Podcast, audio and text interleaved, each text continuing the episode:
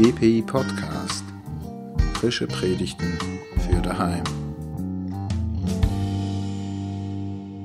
Die Gnade unseres Herrn Jesus Christus und die Liebe Gottes und die Gemeinschaft des Heiligen Geistes sei mit uns allen. Liebe Hörerinnen, liebe Hörer, was darf in einem Gottesdienst auf gar keinen Fall fehlen? Was ist so wichtig, dass ein Gottesdienst keiner mehr ist, wenn es fehlt? Der Bezug auf die Bibel als Wort Gottes? Ein Gebet oder zumindest das Vaterunser?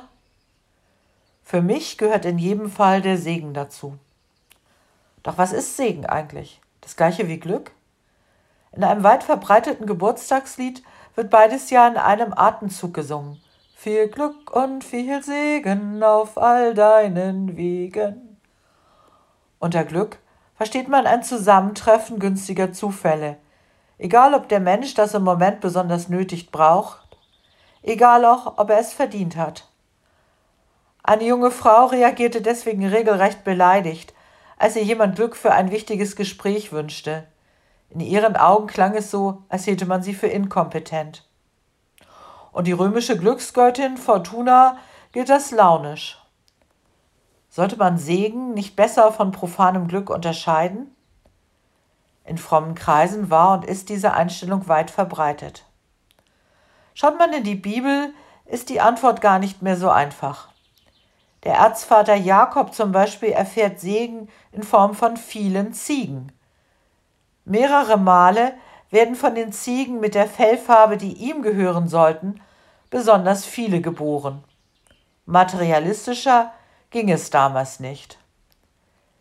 Segen passt hier gut damit zusammen, sich über Glück und Erfolg zu freuen. Glück und Segen sollte man also nicht gegeneinander ausspielen. Glück gilt im westlichen Kulturkreis als hoher, sogar vielleicht als höchster Wert. In den USA hat es das Glück sogar in die Verfassung geschafft. In den letzten Jahren ist viel über Glück geforscht worden.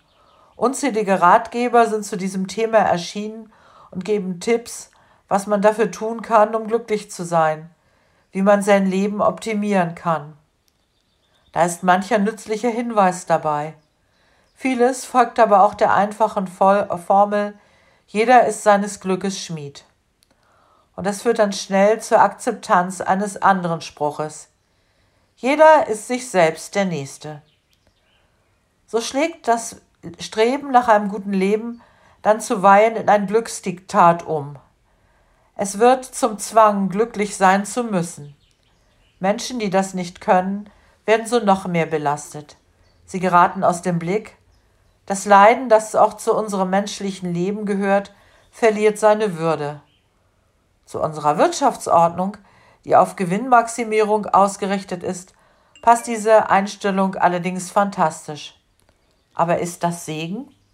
Vielleicht hilft uns ein Blick in den Predigtext für das Trinitatisfest weiter. Ich lese aus dem vierten Buch Mose im sechsten Kapitel die Verse 22 bis 27. Und der Herr redete mit Mose und sprach, Sage Aaron und seinen Söhnen und sprich, so sollt ihr sagen zu den Israeliten, wenn ihr sie segnet. Der Herr segne dich und behüte dich. Der Herr lasse sein Angesicht leuchten über dir und sei dir gnädig.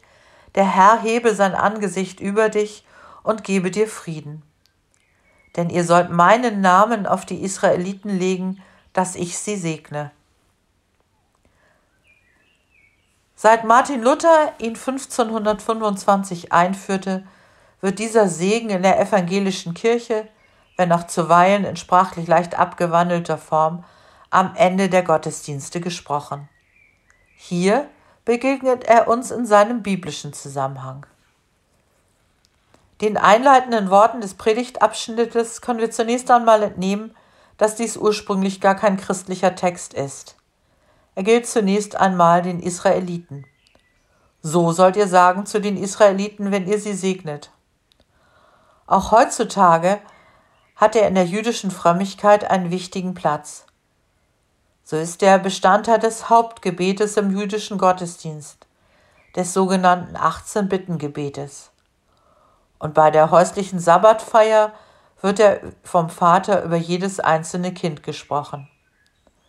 Vermittelt durch Jesus Christus, der ja Jude war, haben auch wir Menschen aus anderen Völkern Zugang zu diesem Segen. Die Worte nach dem eigentlichen Segenstext weisen darauf hin, was Segen ist. Ihr sollt meinen Namen auf die Israeliten legen. Der Segen bringt uns mit Gott in Berührung. Hier geschieht mehr als das Hören von Worten. Deswegen ist das Segnen immer auch mit Gesten verbunden, die man sehen kann. Das Erheben der Hände gehört dazu. Und es ist oft auch mit dem Auflegen der Hände verbunden. Wie wichtig Berührung ist, merken wir gerade in diesen Zeiten, in denen wir wegen der Corona-Epidemie weitgehend darauf verzichten müssen. Was im Segen geschieht, geht über das Hören, Sehen und Fühlen hinaus. In seinem Namen ist Gott selbst gegenwärtig und das auf eine ganz vielfältige Weise. Nun versuche ich mich dem eigentlichen Segenstext zu nähern. Ich bin da etwas scheu, weil im Segen so viel mehr geschieht, als in Worte zu fassen ist. Und ich versuche es trotzdem in der Hoffnung, durch das Nachdenken mehr davon wahrnehmen zu können. Die Gesegensworte bestehen aus drei Sätzen. Dabei steigert sich die Nähe von Vers zu Vers. Jeder dieser Sätze hat zwei Teile. Der erste spricht vom Handeln Gottes und der zweite von der Wirkung bei der oder dem Gesegneten. Der Herr segne dich und behüte dich. Aus dem Segen entsteht Schutz. Schutz vor dem, was uns bedroht und für das, was wir zum Leben brauchen. Dazu gehören dann auch Ziegen gehören. Der Herr lasse sein Angesicht leuchten über dir und sei dir gnädig. Gott nimmt uns wahr. Wenn wir haben, was wir zum nackten physischen Überleben brauchen, ist das wahrgenommen werden das größte menschliche Bedürfnis. In Gottes Licht und unter seiner Aufmerksamkeit dürfen wir leben.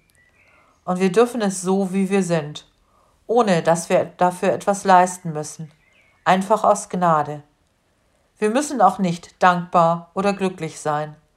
So kommt Gott uns noch einen Schritt näher. Der Herr hebe sein Angesicht über dich und gebe dir Frieden. Schließlich werden wir von Gott eingehüllt und kommen so in seinen Shalom, gehören zu seinem Frieden.